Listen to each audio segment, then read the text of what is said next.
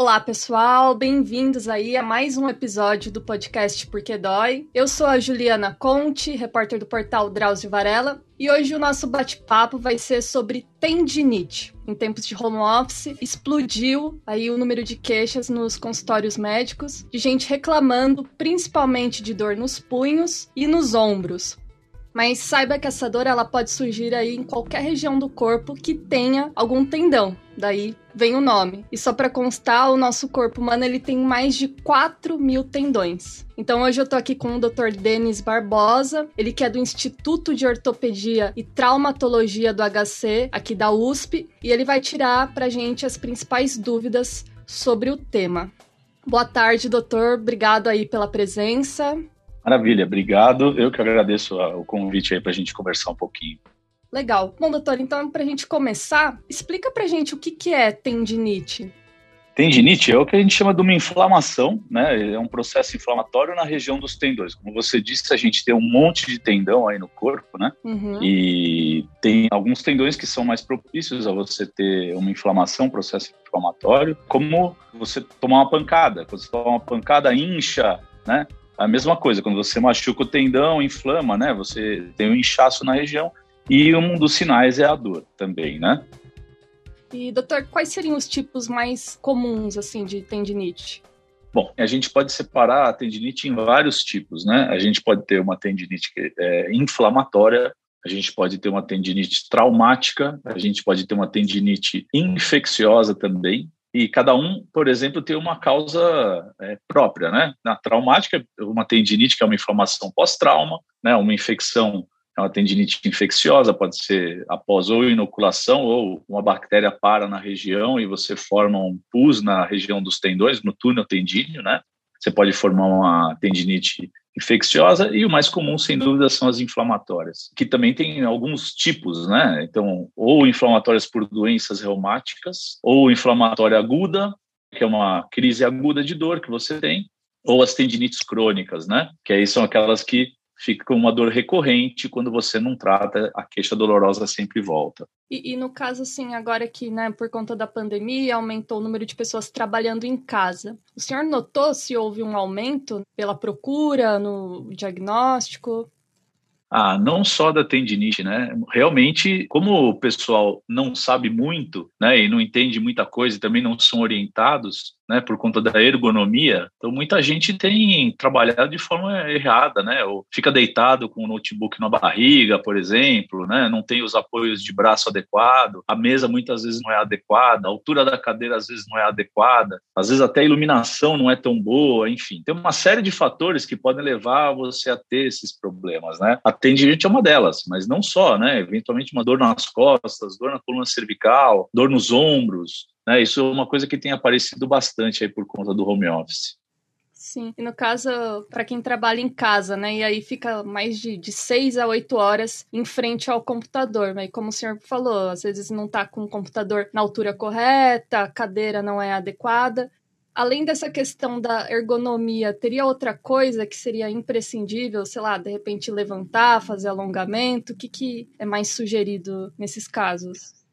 Então vamos lá. É, o mais importante, assim, a, o principal surgimento aí da tendinite ocorre que a gente normalmente está fazendo um esforço maior do que a gente deveria. Então, ou você não prepara a musculatura adequadamente para você ter esse trabalho que você vai ter. Então, assim, sem dúvida, a principal forma para você evitar as tendinites, né, seria atividade física. Sem dúvida, ter uma atividade física regular é uma das coisas mais importantes aí que você tem que ter, mas outras coisas, né, são basicamente na parte da ergonomia mesmo, né? Ou seja, você tem que digitar, ficar na frente do computador mais ou menos uns 40 minutos, depois dá uma paradinha, uns cinco minutinhos, alonga, tira um pouquinho da tensão do local, né? Mexe as articulações, dá aquela espreguiçada, né? Levanta, dá uma caminhada, dá uma descansada, toma um pouco d'água, que também a hidratação é uma coisa importante. E aí depois de tudo isso, aí você volta né, e faz essas atividades. Ficar muitas horas na frente do computador, isso realmente é um problema e pode desencadear algum processo da tendinite.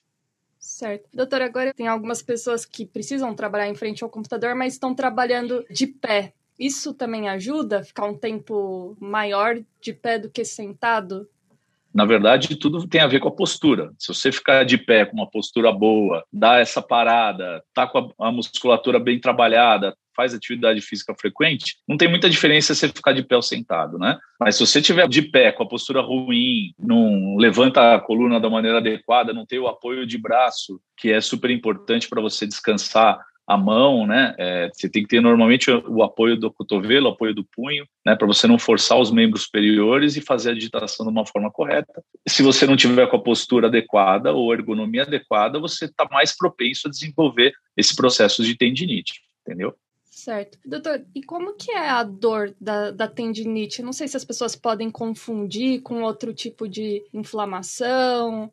Bom, assim, normalmente o que você vai ter é, você vai ter uma dor localizada numa região onde tem os tendões. Essa dor normalmente pode ser ou aguda ou assim, uma dor forte, às vezes incha, inflama, não sei o quê. E você tem uma dor local, normalmente em, ou em aperto, ou que piora quando você faz o movimento ou esforço. Ou se for aquele caso mais crônico, às vezes é uma dor que é de baixa intensidade, né, mas começa a ficar constante. E aí você tem um maior tempo com dor do que você tinha antes. Isso aí às vezes aumenta o tempo de dor, às vezes aumenta a intensidade da dor, e tudo isso são coisas que a gente investiga né, para saber com que tipo de tendinite que a gente está lidando para a gente fazer o tratamento adequado para essa pessoa. E a tendinite no punho costuma ser a mais comum ou não? Isso varia? Punho e ombro, sem dúvida, são as mais comuns, porque é de muito tempo de usar, é uma é, de você estar tá usando inadequadamente ou uma postura errada, você está usando principalmente o computador, né? Você tem esse tipo de coisa, né? Mas existem outras atividades repetitivas que não só o computador, que também podem desenvolver uma tendinite. Mas sem dúvida nenhuma, punho, ombro e cotovelo, talvez em terceiro lugar aí, vamos dizer, talvez sejam as mais comuns aí. Bom, o senhor falou um pouquinho, mas normalmente a tendinite é uma doença ortopédica ou reumática pode ser uma ou outra, pode ser as duas, entendeu? A reumática, né? É, normalmente é uma doença que você tem alguma doença reumática associada, como por exemplo uma artrite reumatoide, que talvez seja a doença reumática das mais comuns, né? Ou a osteoartrite primária também, que é uma outra doença extremamente comum, a doença reumática, né? Mas artrite reumatoide é uma é uma das inflamatórias que você mais tem incidência de tendinite. Mas, eventualmente, se for infecciosa, normalmente é ortopédica, porque você tem que drenar, você tem que operar, né? Mas muitas vezes isso confunde, a gente acaba tratando também as tendinites, nós ortopedistas, muitas vezes o reumatologista, então, enfim, fica sendo mais ou menos independente. Né? Se a gente nota, por exemplo, que essa tendinite é secundária a uma doença reumática, eu, por exemplo, normalmente eu prefiro que o reumatologista acompanhe, porque ele vai ter que tratar a causa de base. Né? Porque se não tratar a causa de base, essa reincidência da dor e da patologia, das crises, ela vai acabar acontecendo, entendeu? Então, muitas vezes a gente, ortopedistas e os reumatologistas também acabam pegando e a gente acaba tratando meio que em conjunto, né? Um, às vezes um, às vezes outro, às vezes os dois em conjunto, enfim, depende de cada caso. Tá. E essas tendinites agudas, né? Tirando agora a questão reumática, elas são assim fáceis, fáceis de tratar, por exemplo, só anti-inflamatório, mudar hábitos, né? O que que funciona? A gente fala basicamente de três tipos, né? A gente chama de aguda, é, uma subaguda e seria a crônica, né? A aguda normalmente é uma coisa nova com tempo muito pequeno que dói somente com a atividade que o paciente está tendo, né? Mas às vezes, muitas vezes, com um remédio tal, você faz um pouquinho, pode fazer um pouco de gelo, está inchado no local e normalmente acaba melhorando. A subaguda, vamos dizer assim, é uma, é uma dor que ela reaparece algumas vezes, mas reaparece basicamente no esforço. E a das crônicas, a mais grave, é aquela que a pessoa, independentemente se ela está fazendo exercício ou não, a dor continua. Essa, sem dúvida, é a mais grave né, de tratar. Né? Quanto mais aguda a gente pegar, né, melhor é o resultado do tratamento. Aquelas pessoas que já têm dor, independentemente se está em repouso, se não está, ou se está fazendo atividade, essas são as mais difíceis. Por isso que precisa de uma avaliação ampla, né? E aí cada caso a gente vai é, manejar de maneira diferente. E, e, essa, por exemplo, essa aguda, ela pode evoluir para uma crônica? Pode, se você não cuidar, deixar passar, e você continua na mesma atividade, né? Às vezes a frequência ou a intensidade da dor começa a piorar. E se você não fizer nada e continuar fazendo o mesmo tipo de atividade sempre, isso pode acabar cronificando sim. Na verdade, é por isso que acaba cronificando a tendinite, por não um tratamento inadequado, né? E a pessoa não dá tanta bola aí para a dor aí acaba tendo problemas maiores no futuro. Certo. E, assim, além dessa cronificação da doença, pode evoluir para uma outra coisa, sei lá, virar um problema muito maior ou não necessariamente? Você ter dor 24 horas por dia mesmo em repouso, eu acho que já é, uma, é um problema grande, né? Mas assim, não é que isso vai levar, ah, isso vai levar um tumor, por exemplo, com câncer. Não, não tem nada disso. Mas o crônico é o pior, né? É aquela quando a pessoa tem dor independentemente se ele está fazendo atividade ou não. Então ele tem dor 24 horas por dia. Isso é um grande problema. Viver com dor é horrível, né? A gente fica de mau humor, você não consegue pensar direito, é horrível. Então a gente tem que tentar evitar, tem que se atentar a isso e procurar o tratamento médico assim que possível, né? Uhum. Agora, o senhor comentou bastante de atividade física, né? Além da atividade física em si, também falou de alongamento. Alongar todo dia, isso também ajuda, né, doutora, a prevenir que a pessoa tenha algum problema nos tendões. Ajuda. Na verdade, o alongamento, na verdade, você está dando uma preparada no, na musculatura para fazer aquele trabalho, por exemplo, entendeu? Se você não faz os alongamentos ou não faz atividade física, o músculo não está preparado para aquela atividade naquele momento. Uma, duas, dez, vinte vezes pode ser que não aconteça nada. Mas se sempre isso acontecer, pode ser que você esteja machucando um pouquinho todos os dias e isso pode evoluir para uma inflamação maior. E aí vem a tendinite, por exemplo. Então, assim, alongar é, na verdade, é que nem se você for ver os cachorros, eles, quando acordam, antes deles começar a caminhar, você vê, eles estão sempre se espreguiçando, sempre se alongando. O gato também faz muito isso, né? Se vocês observarem, é, ele já tem isso mais ou menos na, na, na, natureza deles, né? Isso é importante. A gente também, às vezes, quando acorda, é gostoso, né? Se dá uma esticada no corpo, né? Antes da gente pensar em fazer alguma atividade física. Então, muitas vezes o alongamento é importante para dar aquela relaxada, para preparar e falar para o corpo, ó, vamos começar a fazer alguma coisa, agora a gente já não vai mais ficar parado, deitado sem fazer nada, agora vamos fazer uma atividade, é para dar uma estimulada aí, para pôr o corpo em ordem para a gente começar a fazer atividade física. É, acho que quem trabalha em frente ao computador, né, normalmente não leva muito a sério isso, mas acho que se tirar uns minutinhos aí para dar uma alongada, acho que vai fazer uma diferença no futuro. Sim, se você tiver alguma orientação de ergonomia, né, qualquer médico do trabalho vai dar esse tipo de orientação para você. Além do tipo de cadeira, de altura, de altura de luz, de apoios de braço e tudo mais, uma das coisas é aquilo que eu falei antes, né? Você ter um tempo de trabalho, dar uma parada, dar um descanso para depois você voltar a fazer. Certo. E, doutor, uma dúvida que perguntaram. Quem tem tendinite pode fazer, por exemplo, atividade mais intensa, como, por exemplo, luta de impacto? Isso vai ser mais personalizado para cada um, né? Então, assim, a, a, princípio, você não tem grandes restrições para fazer nenhuma atividade física. Mas vamos pensar. Por exemplo, quando a gente torce feio o tornozelo e fica inchado bastante, a gente normalmente não consegue mais jogar ou fazer a atividade que você está fazendo tem que passar um tempo de repouso, esperar essa inflamação diminuir, para depois você voltar a fazer essa atividade física. Então, muitas vezes, né, numa crise aguda, por exemplo, você tem uma crise aguda com bastante inchaço, por exemplo, isso acontece algumas vezes, né? O que a gente tem que fazer é restringir um tempo, parar um pouco, esperar o corpo resolver esse processo inflamatório para depois você voltar a fazer. Na verdade é isso, mas aí vai depender da onde a localização, que tipo de tendinite você tem, se ela é mais aguda, se ela é mais crônica, se ela foi traumática, se ela é inflamatória, enfim. É muito, é, é muito genérico. Você falar, ah, posso fazer luta? Tem que ver se a pessoa também tem 80, 70, 15, 20 anos de idade. É muito personalizado isso daí. Então, por isso que tem que passar no médico, né? Tem que passar com a gente, né? Porque aí o tratamento vai ser personalizado para aquela pessoa. Sim. E, doutor, outra dúvida muito comum que as pessoas confundem é tendinite e bursite.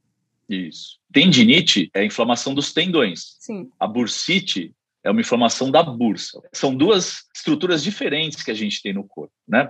Para que, que serve o tendão?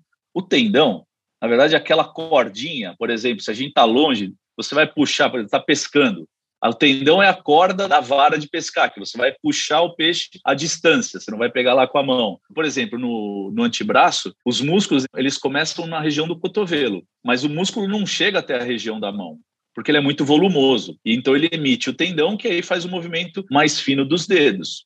Esse é o tendão. A bursa é como se fosse uma bolsinha que a gente tem, que normalmente ela fica entre duas estruturas quando existem movimento uma sobre a outra. Por exemplo, entre um tendão e um osso. Então, para você não ter o atrito direto do tendão com o osso, você tem uma bolsinha no meio que tem um pouquinho de líquido, que ela faz o movimento de atrito para você não ter o atrito direto do tendão com o osso. E isso é super normal.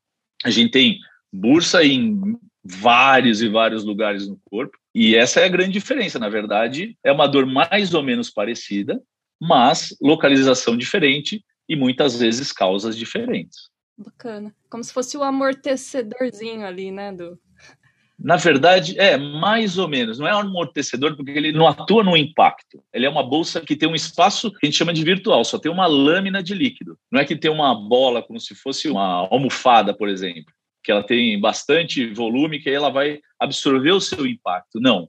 Ela ajuda no escorregamento de uma estrutura sobre a outra.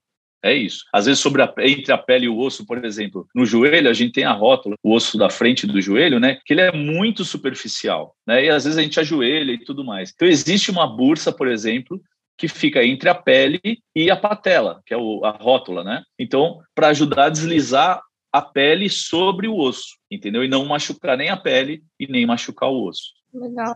São estruturas diferentes, mas a dor às vezes é muito parecida também. Tá? Na verdade, é uma localização, é uma estrutura diferente que está inflamada. Tá. Normalmente, esse período de inflamação, assim que o paciente está lá, sentiu a dor, é um, um, processo agudo. Ele fica ali quanto tempo com, com a dor?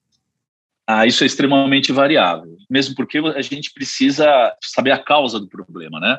E também tem que ver se é uma patologia aguda, se é uma patologia crônica, meio subaguda. Também depende da condição do paciente. Por exemplo, pacientes que têm uma condição física melhor, normalmente você consegue trazer essa pessoa para voltar a fazer a atividade dela mais cedo do que aquela pessoa que nunca fez atividade física. E aí, para você chegar numa condição física boa, para ela aguentar, entre aspas, o tranco do, trabalho dela, ela vai demorar um tempo muito maior para chegar nessa condição física ideal. Então, é extremamente variável. Se é uma doença reumática associada, então vai estar muito associado também ao processo da atividade reumática da doença que ela tem. Né? E isso também é variável. Então, é muito difícil a gente falar é, o tempo. Como eu falei, na crônica, a pessoa tem dor toda hora. Né? Isso pode demorar meses, até ano, para a gente conseguir resolver o problema da dor da pessoa. Então, é extremamente variável e é, é mais ou menos personalizado para cada pessoa, porque depende de milhares de fatores, não é de um só. Certo. E doutor, agora para finalizar, o paciente ele precisa fazer fisioterapia ou nem sempre? Normalmente a gente acaba precisando fazer. Talvez num caso numa tendinite traumática, teve o trauma, né? Como teve a torção, teve uma torção, inflamou, né? Tomou um pouquinho de remédio para aliviar dor, esperou o corpo desinchar lá, depois você volta a ter uma atividade normal.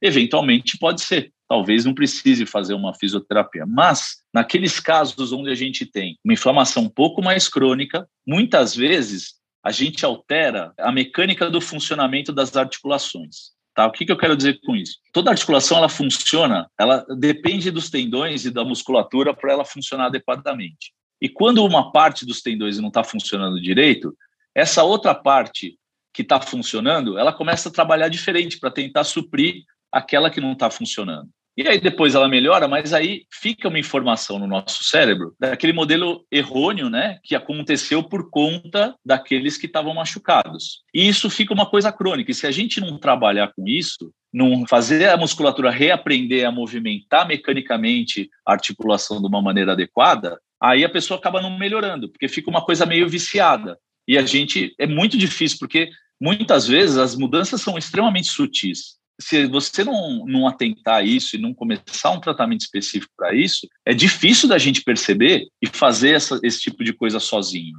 entendeu? Então, às vezes, a gente tem que ver. Então, quais são os tendões que estão acometidos, quais são os tendões antagonistas a ele, ou tendões agonistas, né, que são aqueles ou que faz o mesmo movimento ou que faz movimento contrário dele, para saber que tipo de fortalecimento que a gente vai fazer, que tipo de relaxamento, de que tipo de musculatura que está acometida, enfim. É realmente um capítulo extremamente extenso e é muito personalizado, entendeu? Mas muitas vezes a grande maioria das pessoas precisa fazer fisioterapia. Para quê? Para fazer voltar aquela articulação funcionar da maneira adequada. E depois disso, né, depois do tratamento da tendinite, a gente normalmente precisa que a pessoa tenha uma manutenção, que ela não pare de fazer atividade física e mantenha essa musculatura trabalhada com outro tipo de atividade física para evitar que ela tenha de novo alguma crise de tendinite. Ótimo. Doutora, assim, para fechar, se você pudesse dar uma orientação assim para todo mundo que está ouvindo a gente e é sedentário. Tipo, para prevenir tendinite, dor nas costas, bursite, todos esses problemas que a gente sabe que poderiam, né, ser muito preveníveis com o movimento. O que você falaria?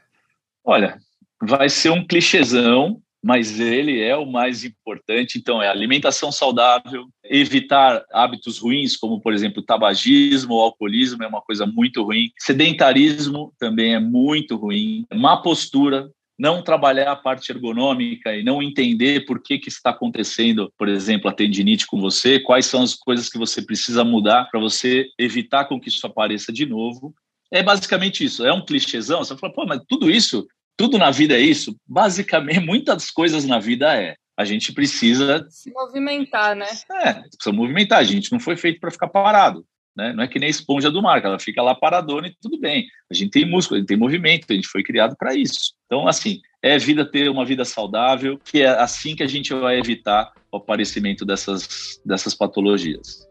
Legal. Doutor, muito obrigada aí pelas respostas. Eu acho que foi ótimo, né? Aprender mais um pouquinho. E eu tenho certeza que vai ajudar muita gente.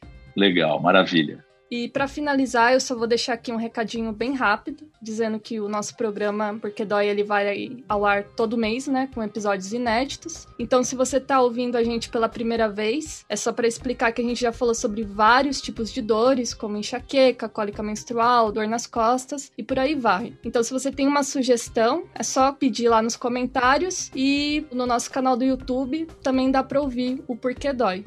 Para não perder nenhum episódio, também assine o nosso feed nos agregadores de podcast e siga as redes do portal Drauzio Varela. Lá você encontra outros podcasts da casa, como o Drauzio Cast, Saúde Sem Tabu e o Outras Histórias. Obrigado e até a próxima.